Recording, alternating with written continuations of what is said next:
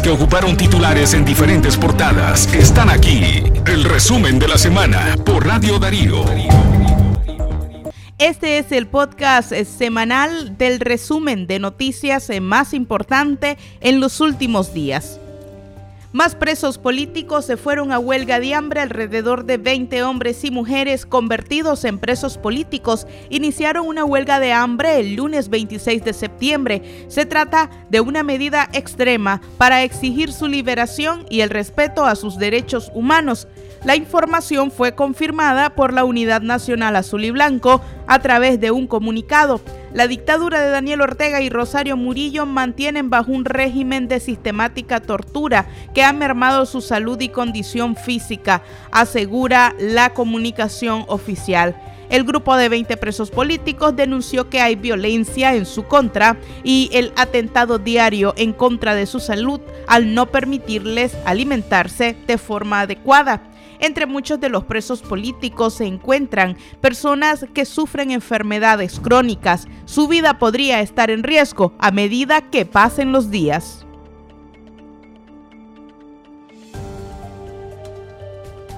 La tormenta Ayan dejó a su paso severos daños en la zona centroamericana. Guatemala y Honduras incluso debieron declarar emergencia nacional. Los gobiernos de Guatemala y Honduras declararon la emergencia nacional debido a las lluvias que provocaron muertes, inundaciones, deslizamientos de tierras que están impactando en las poblaciones de ambas naciones centroamericanas. Guatemala sigue enfrentando las consecuencias del duro invierno y se reportan formaciones de grietas y socavamientos en una carretera que conduce al sur del país, donde dos vehículos cayeron al fondo de sendos agujeros cuando transitaban por el lugar. Esta institución obligó a cerrar la vía e iniciar las labores de búsqueda de una mujer y su hija quienes cayeron dentro de este agujero. Así lo aseguró el portavoz de la Policía de Tránsito de Vía Nueva en Guatemala, Henry Quevedo.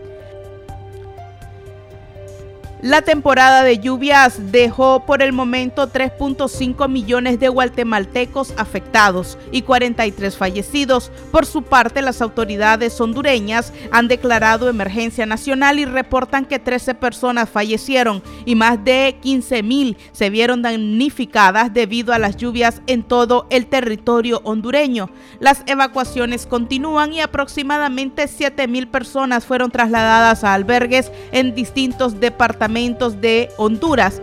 Hasta hoy existen más de 17 mil afectados, habrían asegurado las autoridades de ese país. La dictadura de Daniel Ortega a través de la Dirección de Migración y Extranjería negó la entrada al país al sacerdote Guillermo Trinidad Blandón González. Es un párroco de la iglesia Santa Lucía de Boaco. En las últimas semanas el régimen de Daniel Ortega prohibió la entrada al país de otro sacerdote católico como es el párroco Juan de Dios García. Él regresaba de Miami a Managua después de una visita familiar. El padre Juan de Dios García era vicario de la parroquia Santo Cristo de las Colinas en Managua y donde Monseñor Rolando Álvarez se refugió cinco días el pasado mes de agosto. De igual manera, el régimen de Ortega obligó a varios sacerdotes a que huyeran al exilio para resguardar su vida e integridad. Entre las personas que fueron expulsadas a lo largo de esta semana se encuentra una activista afrodescendiente quien no permitió ingresaran a quien no se le permitió el ingreso al país, pero también el vicerrector de la Universidad Centroamericana, quien no a quien no le permitieron abordar el vuelo de regreso hacia Nicaragua cuando retornaba de una actividad académica. Entre los temas relevantes abordados esta semana también se encuentra la crueldad del consulado nicaragüense con los migrantes fallecidos. Además de afrontar las pérdidas de un ser querido, familiares de los migrantes fallecidos sufrieron la falta de apoyo por parte del consulado nicaragüense en Houston para repatriar sus cuerpos. Según lo que indican algunas activistas humanitarias, es muy duro para las familias, pues es un sueño que se convierte en un luto, ya Yamali Duarte, quien es esposa de Iván Ramiro Rivera Velázquez. Él pereció ahogado en el río Bravo en su intento de llegar a Estados Unidos. Su cuerpo fue encontrado a orillas del caudal el 28 de mayo de 2022. La vivencia de Duarte y su esposo es tan solo una de 31 historias de personas que tuvieron que pasar por esta odisea en lo que va del año 2022, según cifras de la organización Texas Nicaraguan Community, que trabaja en pro de los migrantes nicaragüenses que desean ingresar a Estados Unidos huyendo de la represión y de la crisis económica que embarga al país. La organización Texas Nicaraguan Community calcula que en este 2022 han ingresado ilegalmente a Estados Unidos entre 12 mil y 16 mil nicaragüenses. Al menos 31 no llegaron a su meta. Entre las arbitrariedades cometidas eh, por el Estado de Nicaragua en los últimos días también se encuentra la expulsión de Bettina Muchet, la embajadora de la Unión Europea en Nicaragua, quien fue declarada non grata por el régimen de Ortega. Habrían confirmado fuentes de la Cancillería a plataformas de noticias independientes que la mujer fue informada verbalmente de la decisión tomada por Daniel Ortega y Rosario Murillo. Mushel tendría que salir de Nicaragua en las próximas horas, habrían anunciado el pasado martes y fue el sábado cuando salió en un vuelo rumbo a Panamá, de donde ya no volvería hacia este país. La embajadora europea fue acreditada en Nicaragua el 22 de septiembre del año pasado. En su página oficial no hay una comunicación al respecto. Mientras tanto, la Unión Europea sí reaccionó y dijo de que respondería con firmeza la decisión de Ortega de expulsar a esta embajadora entre las noticias relevantes también de esta semana, la Contraloría encontró corrupción en alcaldías, pero todavía no hay acusados. El organismo Urnas Abiertas realizó dos estudios para conocer los niveles de corrupción gestión de servicios, participación ciudadana y desarrollo local de los municipios en Nicaragua entre los años 2015 y 2020. Según el estudio, que utilizó datos de la Contraloría General de la República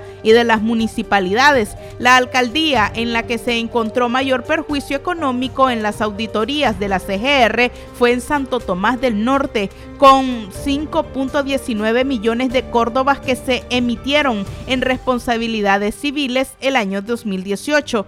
En segundo lugar, Ciuna con 4.47 millones de córdobas a través de responsabilidades civiles y presunción penal. De igual manera, el documento expone varias irregularidades en otros municipios del país, como en Granada, donde la Contraloría General de la República encontró un perjuicio económico de 4.24 millones de córdobas por no ejecutar proyectos, gastos que no fueron justificados, así como pagos a proveedores por cantidades menores a las que estaban estipuladas. La Contraloría responsabilizó al alcalde Eulogio Mejía Marenco, al encargado de finanzas y a su asesor por este perjuicio económico. El organismo Urnas Abiertas también logró identificar 10 casos con cifras millonarias en las que hubo perjuicio económico y se responsabilizó, responsabilizó a los alcaldes que estaban en función. Siete de ellos son del Frente Sandinista y tres del Partido Liberal Constitucionalista. Pese a que la Contraloría señala a los implicados de delitos graves y de los cuales todavía no se conoce de ningún proceso judicial en contra de estos funcionarios, señala el informe. En el ámbito internacional, el gobierno cubano promueve una feria internacional de turismo médico en medio de una crisis que se lleva por las protestas donde la gente demanda el restablecimiento de la energía eléctrica y la destrucción que hay de algunas casas donde fueron afectadas por el paso del huracán Ian. En los últimos meses los cubanos han tenido que enfrentar la epidemia del dengue sin medicamentos y con los hospitales colapsados ese mismo fin de semana trascendió que el Hospital Ambrosio Grillo en Santiago de Cuba estaba lleno de casos de dengue y que los enfermos no tenían ni mosquiteros ni medicina adecuada para sanar sus padecimientos. Cerramos este resumen semanal de noticias con el grave hecho de un atraco donde una mujer policía murió acribillada, así como también el conductor de una empresa. La policía informó de la muerte de la oficial Araceli Marisol Díaz Salinas, una joven policía de solo 20 años, quien fue abatida en el asalto de medio millón de córdobas a la empresa cacaotera el fin de semana. Allí también murió el conductor Pablo Chavarría. En la nota de prensa que fue publicada 24 horas después del incidente, también se dio a conocer que el policía Roger Benar Tenorio resultó herido de bala, al igual que la administradora de la empresa, Eva Yaosca Cajina, y dos trabajadores más. En la nota, las autoridades eh, nacionales informaron que la investigación continúa, que no han dado con el paradero de la banda de asaltantes, quienes iban fuertemente armados y sumaban aproximadamente 10 delincuentes.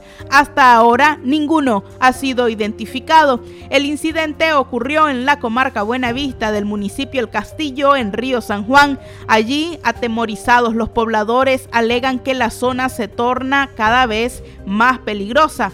El pasado viernes 30 de septiembre, la Policía Nacional conmemoró su 43 aniversario con un desfile de sus medios y recursos humanos en una demostración de fuerza, maniobras que quedaron solamente en la ilustración, pues el atraco ocurrido un día después evidencia la inexperiencia de los oficiales y la falta de organización para un despliegue que lograra proteger a todos los civiles que trasladaban planilla millonaria hacia la empresa cacaotera del Castillo Río San Juan.